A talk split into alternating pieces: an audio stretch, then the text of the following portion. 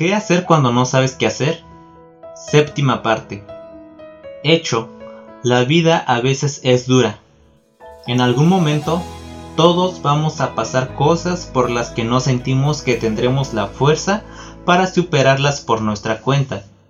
El fin de una amistad, la muerte de un miembro de la familia, la ruptura de nuestra familia.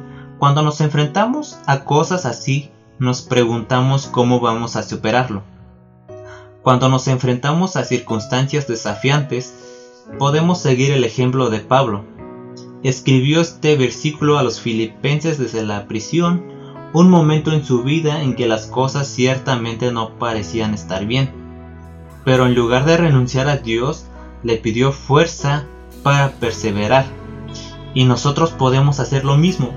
No importa cuán desalentadoras y difíciles sean nuestras circunstancias podemos pedirle a Dios la fuerza para superarlas. ¿Qué situación o circunstancia difícil estás enfrentando en este momento? Hoy, ora para que Dios no solo te dé esa fuerza, sino que te recuerde que puedes confiar en su fidelidad para que te ayude en medio de ella.